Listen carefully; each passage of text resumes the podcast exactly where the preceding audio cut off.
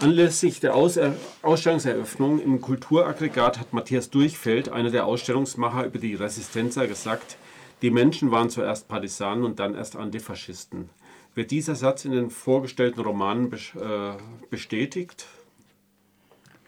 Also in dem Roman, den ich gelesen habe, von Renata Vigano, Agnese geht in den Tod, da geht es ja um eine explizit unpolitische, ähm, einfache Frau, ähm, bei der kann man eigentlich sagen, sie war jetzt zuerst weder Antifaschistin noch Kommunistin noch Partisanin, sondern sie ist aus so einer ganz, ähm, ja, so eine ganz, ist irgendwie so eine ganz private Rachegeschichte bei ihr gewesen, ähm, die, die sie zu den Partisanen hat, ähm, die, die sie da zur Mitgliedschaft gebracht hat, ähm, weil sie sich rächen wollte, dass ihr Mann ähm, deportiert und umgebracht wurde. Und ähm, ihr Mann war ja in der kommunistischen Partei und dann hat sie sich den Kommunisten angeschlossen. Das war jetzt eher so eine, ja, wie so eine private Racheaktion von, von ihr, kann man sagen.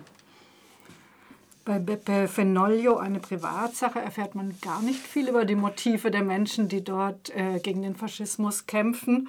Bei Milton würde ich sagen, ist es ein relativ klassischer Fall. Er ist halt äh, desertiert aus, nach äh, bei dem Waff Waffenstillstand 1943, dann äh, desertiert, hat sich in sein Dorf durchgeschlagen und danach gab es ja diese ähm, Mussolini-treuen Verbände und die deutsche Wehrmacht, die quasi die Dörfer durchstreicht hat, äh, durchstreift hat und alle jungen Männer mitgenommen hat, deren sie habhaft wurde, auch ganz, ganz viele Hunderttausende zur Zwangsarbeit in Deutschland.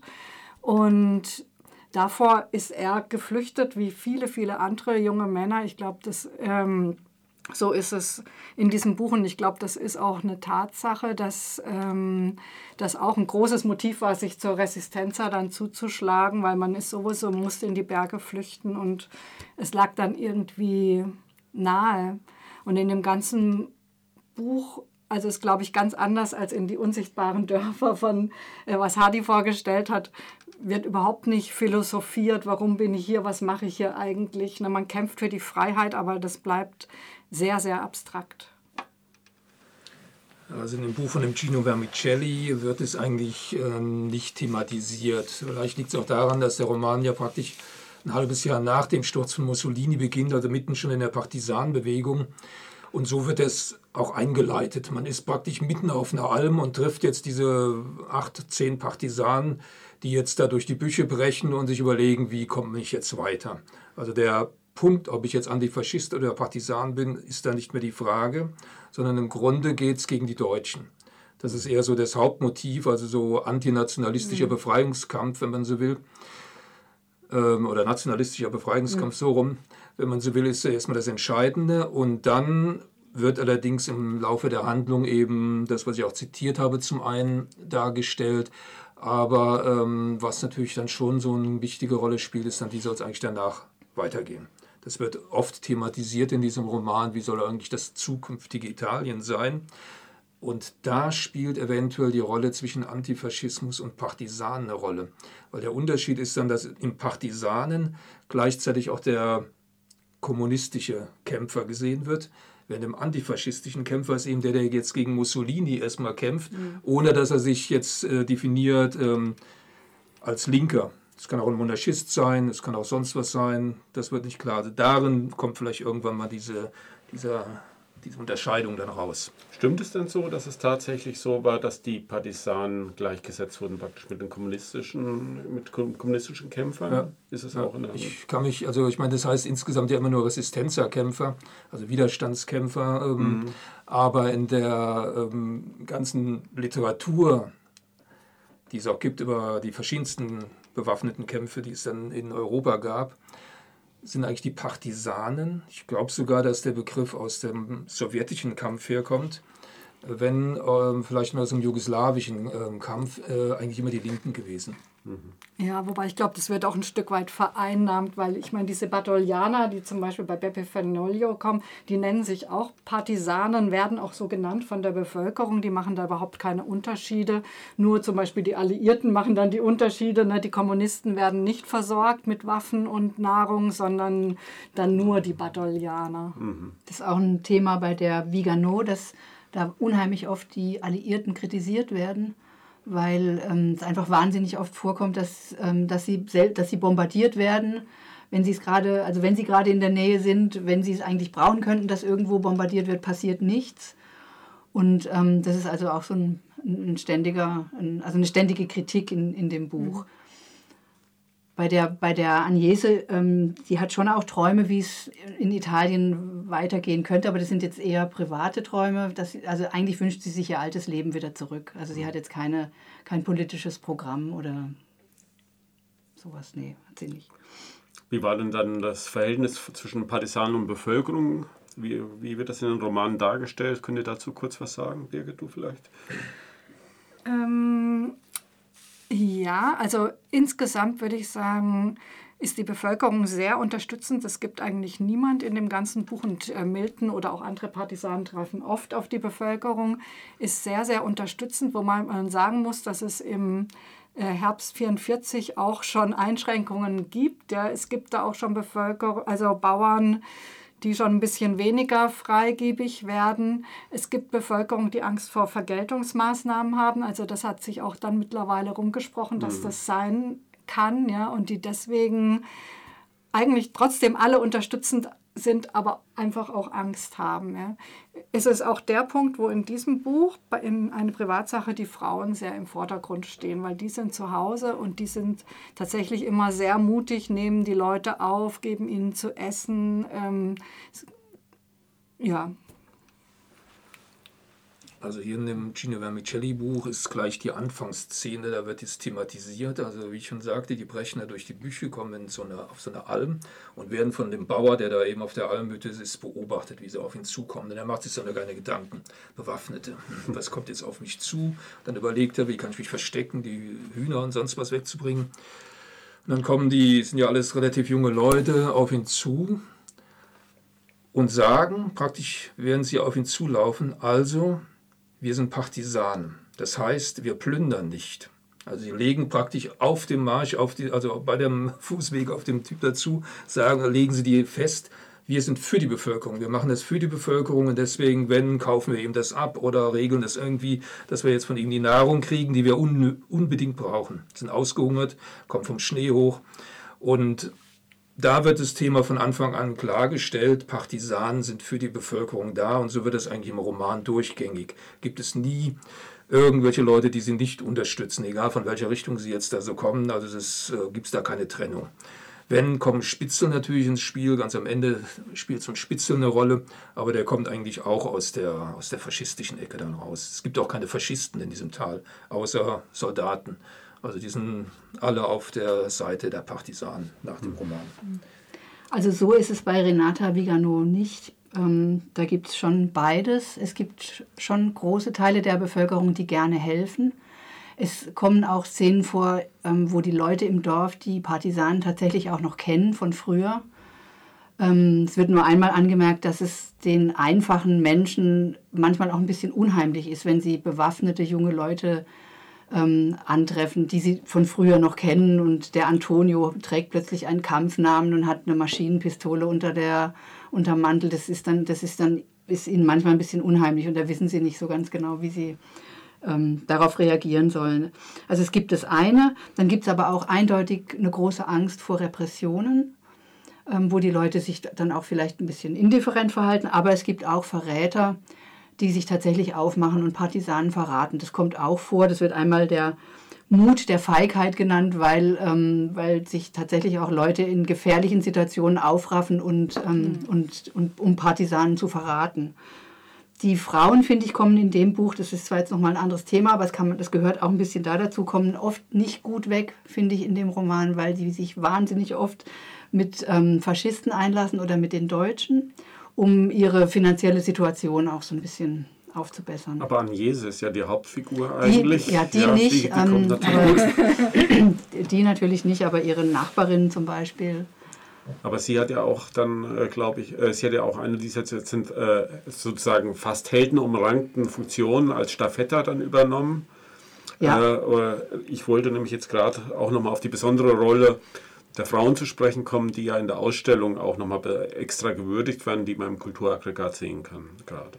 Ja, das ist wohl so eine ganz klassische Frauenrolle gewesen. Also Staffetta heißt, glaube ich, Botin oder ich weiß, ich weiß es nicht genau, aber das wird auch im Roman immer durchweg italienisch Staffetta genannt und ähm, das somit beginnt der, die Karriere von Agnese, dass sie für die ähm, Partisanen eben diese Botengänge übernimmt, teilweise auch sehr gefährliche Sachen transportiert, manchmal Nahrungsmittel und Medikamente hin und her transportiert und wahnsinnig oft natürlich auch Nachrichten übermittelt. Ähm, bei Beppe Fenoglio kommen man lernt eigentlich ganz viele Brigaden kennen, sowohl ähm, kommunistische als auch eben diese Bataillane, aber nirgends ist eine Frau aktiv im bewaffneten Kampf, Kampf und man sieht auch keine äh, Staffettas, aber er stellt eben sehr stark heraus diese, die Hilfsbereitschaft der Frauen in, in der Bevölkerung. Ja. Und es kommt auch vor, wer hat das gesagt, du genau, äh, wie bei Agnese geht in den Tod, ähm, eine Frau, die sich eben mit einem Faschisten einlässt. Das wird erzählt von auch einer Frau aus einem Dorf. Ne? Und die erzählt dann, dass sie jeden Tag da sitzt und das genau notiert, wann dieser Faschist kommt und so, damit die das nachher genau berichten kann. Und es wird nicht sympathisch dargestellt, diese Denunziationsbereitschaft, sage ich jetzt mal. Ähm, das ist eben so ein typisches Beppe Fenoglio-Dings, ja, dass er, ohne das je zu kritisieren, glaube ich, schon sehr auch kritisch sieht, ja, diese, ja, auch eine Denunziationsbereitschaft, auch wenn es darum geht, äh, eine Frau, die sich mit Faschisten einlässt, zu denunzieren. Mhm. Das sieht er kritisch. Okay. Also in meinem Roman äh, ist der Autor, der Autor selber ist ja langjähriger Kommunist während der Partisanenkämpfe und danach natürlich auch. Und insofern tauchen diese kritischen Varianten, die in euren Romanen da drin sind, bei ihm überhaupt nicht auf. Also die Frauen sind vielfältig schon in der Bewegung aktiv. Also so in dem Roman selber gibt es eigentlich nicht solche, wie soll man sagen, so, so Bildung, also so Entwicklungsgeschichten wie bei, dem, bei der Agnese, die jetzt erstmal vollkommen unpolitisch ist und dann durch den Zwang der Verhältnisse halt so langsam in diese Rolle reinwächst. So ist es hier eigentlich überhaupt nicht. Wenn Frauen ähm, aktiv sind, sind sie eben aktiv und wissen auch, wieso die verschiedenen Sachen laufen. Was es gibt, ist ähm, Frauen, die recht unbedarft sind, meistens eben aus den Dörfern, die also jetzt zum Beispiel zu den Almhütten hochkommen, Nahrungsmittel bringen, eigentlich überhaupt nicht politisch sind, vollkommen unpolitisch und das jetzt als lustiges Element ansehen, dass man jetzt mit den jungen Burschen, die davon, was der Henker herkommen, aus anderen Tälern, anderen, also ganz andere eben aus ihrem Tal, jetzt Beziehungen aufbauen kann. Das ist eigentlich das, was äh, sehr häufig in dem Roman vorkommt, dass auf die Art und Weise eigentlich die Bevölkerung sich äh, durchmischt, wenn man so will als ein Element zumindest. Also es gibt sowohl die Frauen, die vollkommen unpolitisch sind und die dann praktisch in so Rollen reinstolpern, als dass sie jetzt eben Staffettas werden oder mhm. aber sich der Gefahr überhaupt nicht bewusst sind, der sie dann ausgesetzt sind, dadurch, dass sie jetzt eben diese Partisanen da unterstützen. Also so eine Naivität des Berglers wird da ähm, so nach durchgespielt. Der Partisanenkampf als Abenteuer oder? Genau da muss man sagen, bei Beppe Fenoglio trifft es nicht nur die Frauen, das trifft auch ja, die Männer. Ja, Alle stolpern ein Stück weit genau. in dieses Partisanentum rein. Und, Das ist auch das so. Die, die sind total jung, die Leute, und schließen sich dann aus verschiedensten Gründen da an, kriegen auf einmal zum ersten Mal eine Waffe in die Hand und finden sich dann ganz toll, dass sie mit so einem MG da rumarbeiten können oder sonst irgendwas. Wobei auch da erwähnt wird, wie viele durch die unsachgemäße Behandlung eben von diesen Waffen, die sie ja gar nicht kennen, selber äh, sterben, weil sie dann nicht wissen, wie sie jetzt das richtig halten müssen oder sonst was alles. Ein guter Punkt, um vielleicht nochmal anzuschließen, die äh, weil die Partisanen scheinen ja wirklich me zumeist wüst zusammengewürfelte Haufen gewesen zu sein. Gab es trotzdem dann so etwas, zumindest in den einzelnen Gruppen, wie eine gemeinsame Motivation oder auch eine gemeinsame Utopie oder auch für, äh, haben die schon Überlegungen angestellt ja, in den Romanen, wie die Zeit danach auszusehen hat? Also bei der äh, bei Agnese geht in den Tod von Renata Vigano sind die Partisanen ähm, durchweg Kommunisten. Also die haben sicherlich ein Modell, wie die Gesellschaft besser organisiert werden könnte. Aber das wird jetzt nicht so thematisiert. Es ist, es ist eher so ein, es hat so ein bisschen was Traumartiges, ähm, dass die meisten eben davon träumen, dass diese schlimme Zeit vorbei sein soll. Es geht manchmal um ganz ähm, essentielle Dinge, wie dass es ähm, endlich aufhören soll zu regnen und sie wollen wieder in normalen Häusern und in ihr normales Leben eben zurückkehren. Das ist nicht nur bei Agnese so, sondern auch bei den jungen Leuten, die also auch teilweise eine ganz schlimme Zeit erleben. Also es ist eher so ein so was ganz unmittelbar Existenzielles. Der Krieg soll vorbei sein, das Leben soll wieder normal werden. Also das ist exakt bei Beppe Fenoglio auch so die Hauptsache der Gespräche der Partisanen. Es ist ja auch schon fast Winter 44, muss man sagen. Die haben schon Winter durchgestanden und ähm, es geht ganz viel um Essen, um das endlich aufhört zu regnen und so weiter und so fort. Es ist wenig. Also eine gemeinsame Utopie gibt es definitiv nicht bei Fenoglio. Aber ähm, der Milton zum Beispiel, da wird am Anfang beschrieben seine Beziehung zu Fulvia. Er übersetzt Dinge aus dem Englischen, er übersetzt Erzählungen und Gedichte für sie aus dem Englischen. Sie hören zusammen äh, amerikanische Musik und es wird so, also ich, da entsteht so ein Traum von einer offenen Welt, von einer Flucht aus dieser Begrenztheit. Ja. Und ähm, ich finde, das ist auch ein schönes äh, Sinnbild und vielleicht, also ich finde, es ist auch ein schönes Gegenbild gegen, gegen den Faschismus, ja. weil es eben für mich fast eine konkretere Freiheit ist, ähm, sich vorzustellen, dass man eine Offenheit der, der Welt erreicht durch Kunst, durch Literatur vielleicht. Die kommen eigentlich aus ganz kleinen Verhältnissen, auch Milton. Ähm, ja, genau. Also ich finde, da entsteht so indirekt vielleicht eine kleine Utopie, die aber im Gespräch zwischen den Partisanen und manchmal vermisse ich das auch. Ich hätte mir auch manchmal so ein bisschen was Idealistischeres gewünscht, aber es ist halt nicht da. genau, das spielt das eben keine Rolle. Dem Gino Vermicelli ist es so, er schreibt das Buch ja 40 Jahre nach den Ereignissen. Das heißt, er hat diese ganzen 40 Jahre nach dem Zweiten Weltkrieg im Blick, wie die Entwicklung der verschiedensten Bewegungen sich ver verlaufen hat und zerlaufen hat, dass es eben nicht dahin gekommen ist, wie man anfangs gedacht hat, dass es eben äh, eigentlich eine linke Regierung geben wird nach dem Krieg, vollkommen logisch, dass es zum Kommunismus führt. Das weiß er ja alles schon, als er den Roman dann schreibt, 1984. Und deswegen spielt eben dieser Simon, mhm. also er selbst im Grunde, dann immer so, so ein, wie nennt man diesen Diabolus, ähm, dieser Teufel, der immer gegen den Dings da spielt. Das wird dann öfter so thematisiert. Also es kommen dann immer Gegenparts von ihm, die so eine glorifizierende Zukunft dann voraussagen. Der Kommunismus bricht aus oder es wird irgendwas Frommes geben oder wie auch immer. Und dann kommt er jetzt da und sagt dann, ja, guck dir das an. Ich habe gedacht, ich habe das auch gedacht. Aber jetzt sehe ich im Laufe, ähm, also ich dachte, Antifaschisten kommen, wir sind die Starken, die Faschisten verschwinden, mit den Faschisten verschwindet die herrschende Klasse, die Kapitalisten und sonst was.